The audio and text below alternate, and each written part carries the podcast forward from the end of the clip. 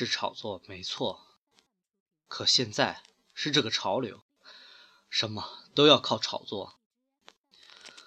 冯克说起来头头是道，形势所迫，我也没办法。无论如何，也不能让老崔再赔钱了，是不？老崔他知道吗？他知道了，咱还能来吗？他要知道了，小心谢了你。知道了再说嘛。他自己不也经常先斩后奏吗？谁叫我是他带出来的兵呢？冯克笑嘻嘻的，一脸得意。这猴，他的功夫倒是没白下。招聘配音演员的广告一登出来，就吸引了大批的少男少女前来试音。虽然招配配音演员远没有选美或其他选秀活动那样具有诱惑力，但现在的年轻人胆子都很大，谁也不放过任何一个展现自己才华的机会。加之冯克请了当地电台和电视台几个颇有影响力的主持人当评委，此外还请了两个戏剧演艺中心的老师和一个小有名气的明星。再经电视台那么一播，几天下来，在我们下榻的酒店的小型会议室，前来报名试音的人越来越多。我跟阿庆。还有其他几个同事忙得都快虚脱了，冯克却没管招聘，他去跑录音棚的事了，也托了炒作的福了。上海最著名的一家录音棚答应将棚租给我们，这家录音棚可是目前国内数一数二的，不仅设备一流，录音和后期制作水平也是一流。很多当红歌星的专辑就是从这录音棚里出炉的，甚至许多境外的唱片公司也过来排档期。如果不是冯克把声势造得吓死人，只怕排到年底也未必轮到我们。招聘结束后，正式录音开始。在录音进行到一半的时候，冯克为了进一步造声势。又召开了一个新闻发布会，上海的各大媒体都派出了记者。偌大的会议室坐着满满当当，场面甚是热闹。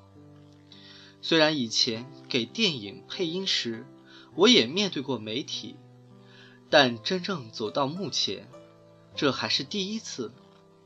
我明显力不从心。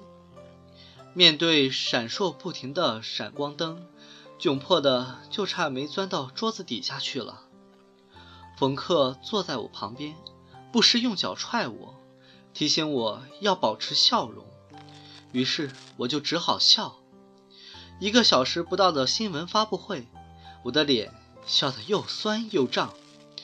新闻发布会结束还在笑，嘴巴都快合不拢了。你简直是让我在卖笑。吃饭的时候，我拍打着脸颊抱怨冯克：“考儿，你配合一点好不好？”冯克脾气也很大。现在什么时候了？一个极小的疏忽，我们所有的努力都可能付诸东流。可你做这些有意义吗？就一个广播剧，你弄那么大声势，只怕到最后……血本无归啊！你怎么就知道血本无归呢？你说好听点行不行？冯克啪的一下放下碗筷，当即黑了脸。这么关键的时候，大家应该拧成一股绳才对。你倒好，尽泼冷水。你看看大家，这些日子我们都是怎么熬过来的？每个人都付出了很多。不止你在付出。算了算了，少说两句。大家都是为了把工作做好。阿庆连忙打圆场，一桌的熊猫眼都看着我。首先，我们就应该对自己有信心。自己没有信心，你要别人如何相信你？冯克认真的说：“他很少这么认真的说话。考儿，你跟我在台里混了这么多年，进台之前是什么样，现在还是什么样？难道你就没有想过有所改变吗？实话告诉你，这是我最后一次录广播剧，成或不成。”我都不会继续在电台干下去了。这次算是完美的谢幕，也是给台里做好最后一件事，让老崔对上面好有个交代。什么？你要离开？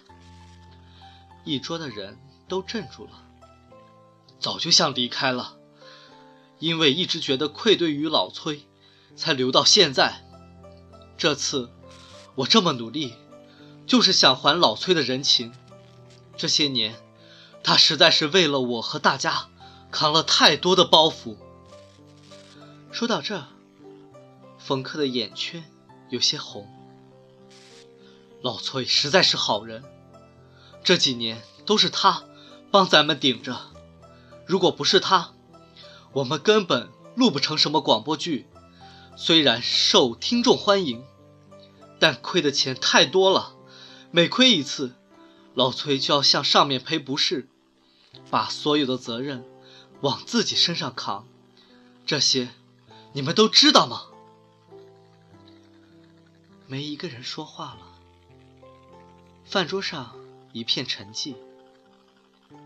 对，对不起，冯导，我，我只是一时情绪。